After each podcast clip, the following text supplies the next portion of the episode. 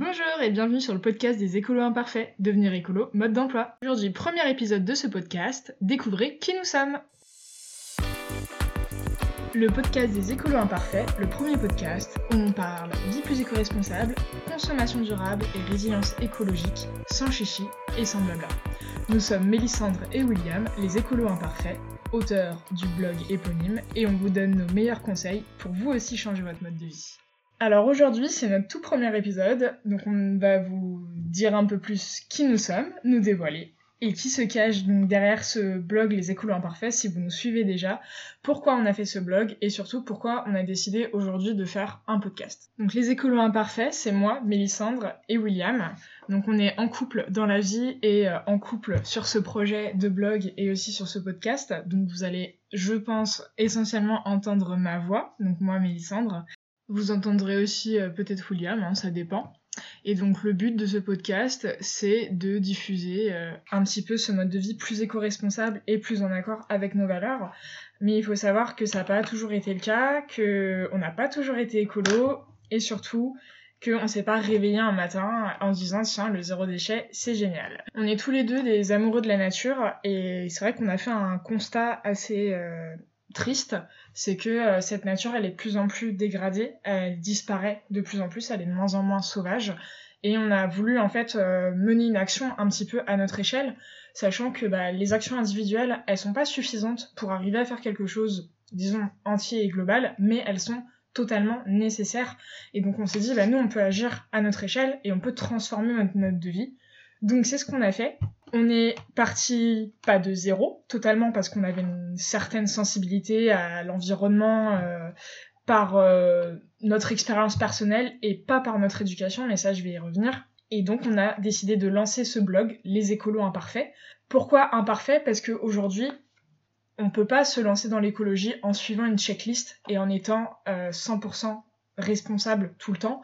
On fait des erreurs, on apprend tous les jours et c'est aussi notre expérience. Hein. Aujourd'hui, nous, on est en mesure de pouvoir vous proposer euh, bah, des articles, de vous proposer un podcast qui vous donne des conseils parce que on est passé par des étapes euh, d'apprentissage qu'on a appris nos erreurs, qu'on a fait des erreurs, qu'on continue à en faire et j'espère qu'on en fera encore beaucoup parce que c'est en faisant des erreurs qu'on apprend. Et voilà. Il faut savoir que nous, à la base, on n'a pas du tout euh, une éducation euh, sur l'écologie, sur l'environnement, sur le respect de, de, tout ça. Alors bien sûr, à l'école, on en parle de plus en plus, mais genre, même si on n'a que 24 ans, à notre époque, on n'en parlait pas euh, autant qu'aujourd'hui, on peut en parler aux enfants, et c'est très bien que ça soit ouvert aujourd'hui. Nous, faut savoir qu'on vient de familles qui sont pas du tout portées là-dessus. On vient de familles qui sont très consuméristes, pour qui ça pose pas de problème d'avoir une poubelle, euh, une benne à ordures énorme qui déborde toutes les semaines, d'acheter des choses sous blister, sous plastique, sous tout ce qu'on veut, de commander 15 fois euh, des colis sur Amazon par semaine, voilà, qui, ou d'utiliser même des produits chimiques, de la javel à outrance, enfin bon, tout ce qui en fait aujourd'hui est un peu pointé du doigt, bah nous on l'a fait, on l'a mis en place euh, dans notre vie antérieure, on va dire, parce que on a été éduqué comme ça en fait. On n'a pas été éduqué à faire attention aux, ressources, à faire attention aux énergies qu'on utilise, à faire attention en fait à l'empreinte qu'on laisse sur la planète, parce que bah on est de plus en plus sur la planète, que les ressources elles sont pas illimitées, et qu'à un moment, bah, il faut euh, aussi adapter son mode de vie. Donc nous, on a, aucun de nous deux, en fait, ni William ni moi, n'avons eu cette éducation-là. Et c'est, disons que ce déclic, je pense qu'il s'est fait au fur et à mesure, d'une part parce qu'on aime, on est, on adore être dans la nature, euh, on n'est pas du tout euh, urbain. D'ailleurs, c'est là où on se sent mieux, c'est dans la nature. Et c'est en voyant que, bah, que tout ça s'est dégradé, en fait. Et que, bah, il y a des espèces qui sont clairement en voie de disparition. Et c'est surtout, en fait, en voyant que là, bah il y a urgence les gars. Hein. je veux dire, on a plus 300 ans devant nous à se dire ouais c'est pas grave, hein, euh, ils s'en occuperont. Là c'est aussi le rôle de notre génération, des générations d'après, de faire quelque chose. Alors quand on s'est lancé, bien sûr il y avait des ressources, mais en fait ce qui nous a manqué le plus, c'est des ressources on va dire bienveillantes et sans prise de tête parce qu'on est tombé sur beaucoup de blogs, euh, de comptes Instagram ou de, de, choses qui paraissent en fait parfaites, comme si on pouvait passer du zéro au zéro déchet ou à un mode de vie éco-responsable quand on vient d'un mode de vie très pollueur et très consumériste.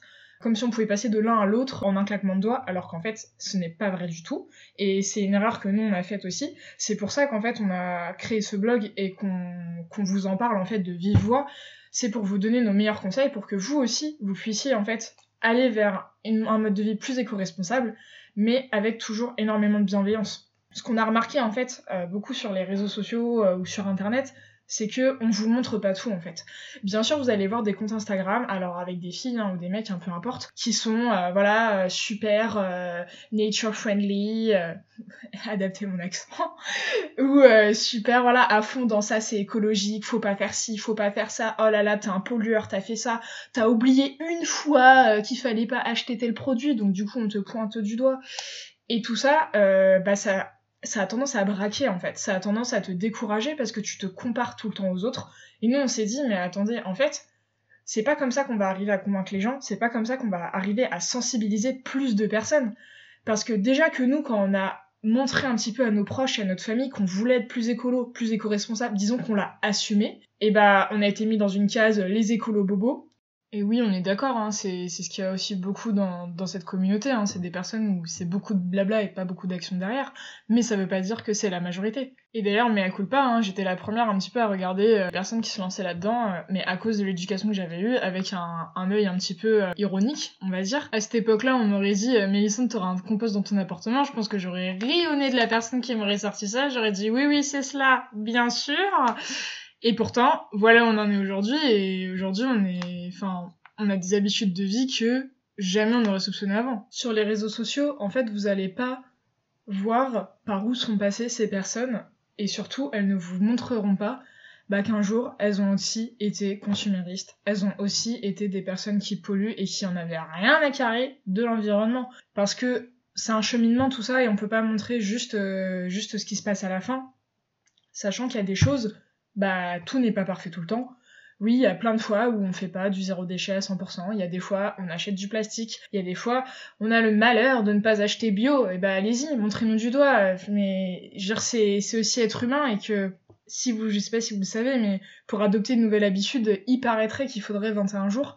Euh, nous, pour nous, euh, l'écologie, je pense qu'il en faut bien plus parce que c'est quand c'est des habitudes que t'as depuis que t'es gamin et que là, faut tout repenser. En fait, avant que tu deviennes un peu inconscient et que tu le fasses par automatisme, il y a un gros gap à, combler. Et justement, nous, comme on est passé par là, bah, il est hors de question qu'on soit dans le jugement, en fait, et qu'on soit dans la moralisation et d'être, euh, voilà, d'adopter une position moralisatrice, de stéréotypes, euh, de pointer du doigt euh, tout le monde.